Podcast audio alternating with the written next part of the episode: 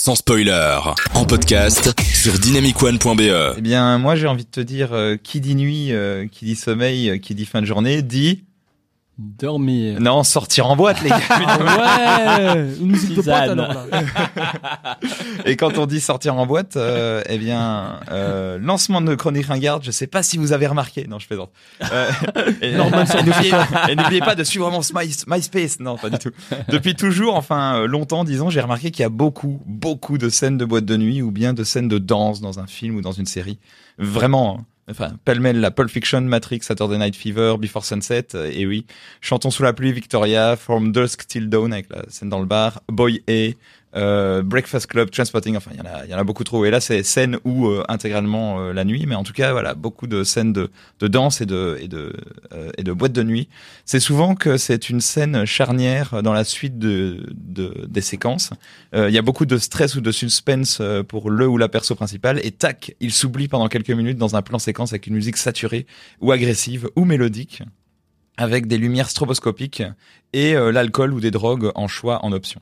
Euh, je vous jure, il y a même euh, un blow-up de Arte qui, qui parle de la danse au cinéma. Donc euh, c'est que le sujet existe, tu vois. Euh, la nuit, ça libère des endorphines. On est dans une sorte d'autre mood, alors on se laisse guider par une musique qu'on et on se laisse abandonner. C'est bingo.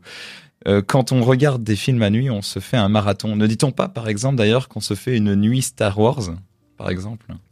Moi, je, moi, je dis pas ça. Ah non Pas du tout. Ou une nuit d'un film que t'aimes- peut-être pas Star Wars. Mais Je vais arrêter de te parler. à la plage, à, à la page avec son temps, le cinéma a su retranscrire les mœurs d'une époque. Ainsi, dès le premier, dès les premiers films, la nuit était représentée comme l'autre face sombre d'une pièce. Les boîtes de jazz étaient les antres de la débauche nocturne. Le premier film parlant et synchro ne s'appelait-il pas d'ailleurs Le chanteur de jazz hein, et ne traitait pas-il de cette thématique? Avec l'arrivée depuis plus d'un siècle de l'électricité et de la lumière la nuit, on peut s'inventer une autre vie. Ah oui, j'ai été loin, j'ai bossé ce sujet. Depuis que la lumière existe, en fait, on, on- on vit plus la nuit qu'on ne vivait avant. C'est Bien presque sûr. scientifique. On peut trouver en la nuit un sombre camarade. Il ne nous sauve pas, il ne nous détruit pas, il nous fait avancer dans le récit. Sauf que dans le film, on se tape la gueule de bois souvent après. Euh, enfin, il nous épargne pas. Euh, c'est bien le genre de moment où justement tu tapes une gueule de bois, t'aimerais bien choper une ellipse. Et ben en général dans les films, tu vois la personne choper euh, sa gueule de bois. Mais pour danser, il faut un lieu. Et l'histoire du monde nous a gâtés en nightclub. Le premier nightclub moderne euh, que j'ai trouvé euh, en me renseignant, c'est le Whisky à Gogo à Paris en 47. Mais entre temps, on a eu aussi des, des boîtes de nuit dans les années 70, Attends, il n'y a 89. pas eu des boîtes de nuit avant? Euh, pas, pas des boîtes de nuit, nightclub moderne. Ah, ouais. Avant, c'était plus des, des, boîtes de jazz. cabarets, tout ça, ouais. Euh, et puis euh, dans les années 70, 80, 90, il y a plus les nightclubs qu'on connaît qui ont créé une véritable culture en Belgique. Et je vous renvoie vers ma chronique que j'avais fait euh, l'année dernière de The Sound of Belgium qui parle très bien de ça.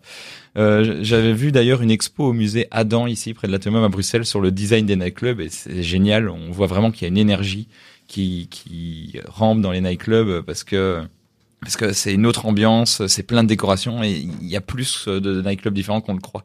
Et pour le encore, cinéma, Il y a encore cette expo-là euh, non, plus maintenant. Mais euh, il y a encore des images de l'expo et je vous recommande d'aller y jeter un œil. Et pour le cinéma, ce sont des scènes de transition, de perte de sens et de soi, seul ou accompagné. J'ai essayé de les recenser, mais comme vous avez vu, euh, bah, il y en a trop.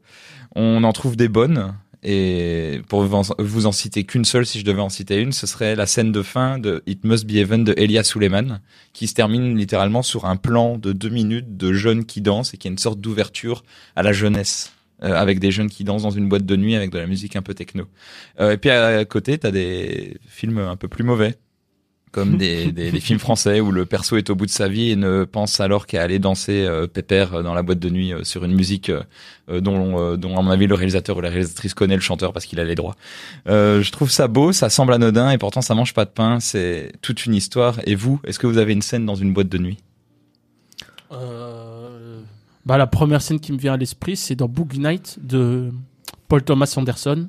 Ah ben c'est Ben, il y, a- il y a une scène euh, de, de boîte de sont en train de danser sur euh, The Commodore's Machine Gun, là. Et voilà. J'aime bien ce, ce- ce- ce- ce petit passage. c'est une belle transition parce que la musique de pause est justement Boogie, une chanson du film Boogie Nights. Allez, je savais même pas, hein, on s'est pas Ah non non, arrangé juste avant. Ouais, parce que la, la, BO, la BO de ce film est quand même assez tellement en symbiose, euh, les chroniqueurs et le présentateur, c'est un truc. Ouais. Ou alors tu as bien révisé ton sujet. En tout cas, on va s'écouter The Emotions.